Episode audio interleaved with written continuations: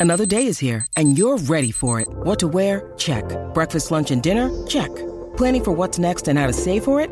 That's where Bank of America can help. For your financial to-dos, Bank of America has experts ready to help get you closer to your goals. Get started at one of our local financial centers or 24-7 in our mobile banking app. Find a location near you at bankofamerica.com slash talk to us. What would you like the power to do?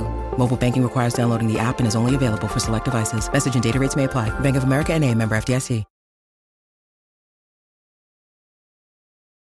19 de diciembre de 1982. Son las 5 de la mañana y casi todos duermen en Arrecife, cuando tres empleados de la planta termoeléctrica de Tacoa llegan ante uno de los tanques en los cuales se almacena combustible.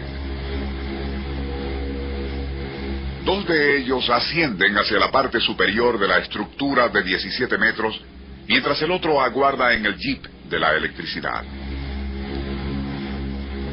Ni lo imaginan, pero ya la muerte aletea no solo sobre ellos, sino en todo el sector de Tacoa. Nuestro insólito universo. Cinco minutos recorriendo nuestro mundo sorprendente. Una producción nacional independiente de Rafael Silva.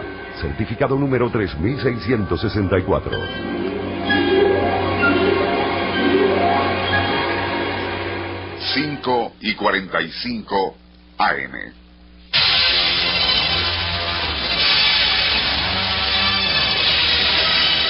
Un terrible estruendo sacude a la zona de Arrecife al estallar los 11 millones de litros de petróleo pesado almacenados en el tanque número 8.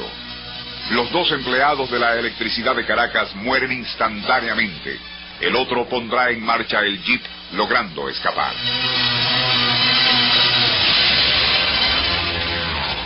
Mientras tanto cunde la alarma y poco después bomberos, policías, Guardia Nacional y Defensa Civil intentan llegar al sitio del incendio.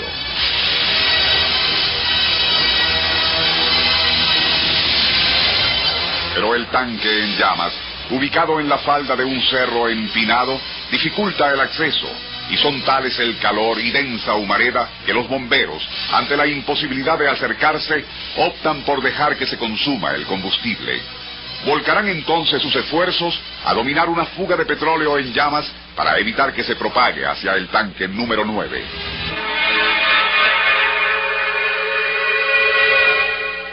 Más o menos a las 11 y 30, y cuando los expertos creen tener controlado el incendio, informándolo así a los reporteros de prensa y TV, algo terrible ha estado ocurriendo dentro del tanque en llamas. Un sedimento de agua, mezclado con el petróleo en la base del depósito, se ha recalentado a cientos de grados por sobre el nivel de ebullición.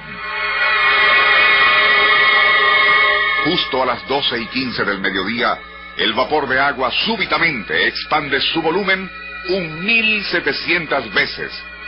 Ocurrirá entonces lo que expertos denominan boil over, y el tanque, igual a un volcán en erupción, vomitará petróleo en llamas.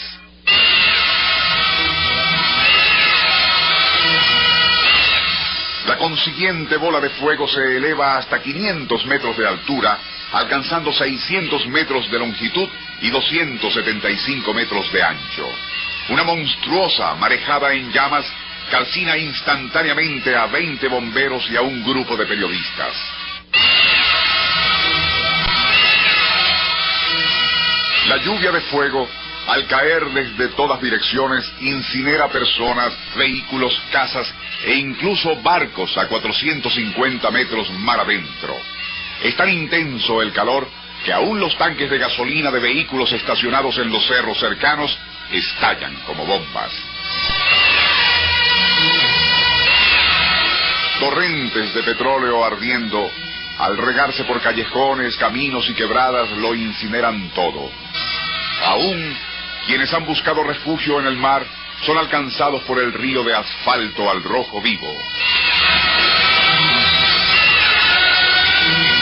En semejante infierno, hubo quienes salvaron sus vidas refugiándose dentro de tanques de agua o bajo duchas abiertas.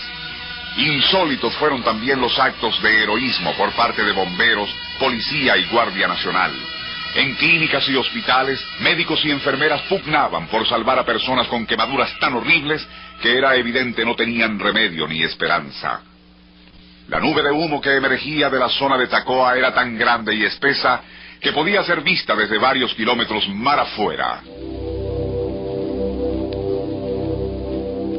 Ante todo lo anterior, se hace difícil aceptar que solo hubo 150 víctimas.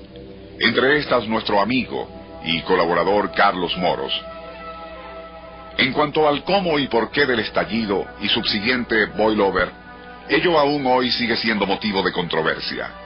Para los expertos, el que ese combustible del tanque número 8 se incendiara espontáneamente, o por causa del fósforo que supuestamente había encendido uno de los empleados, y que además ocurriera el posterior boilover, está considerado como casi imposible dado el tipo de combustible.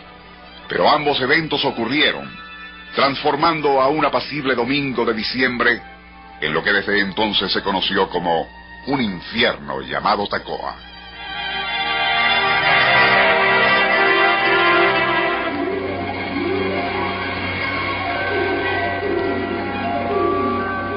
Nuestro insólito universo. Email insólitouniverso arroba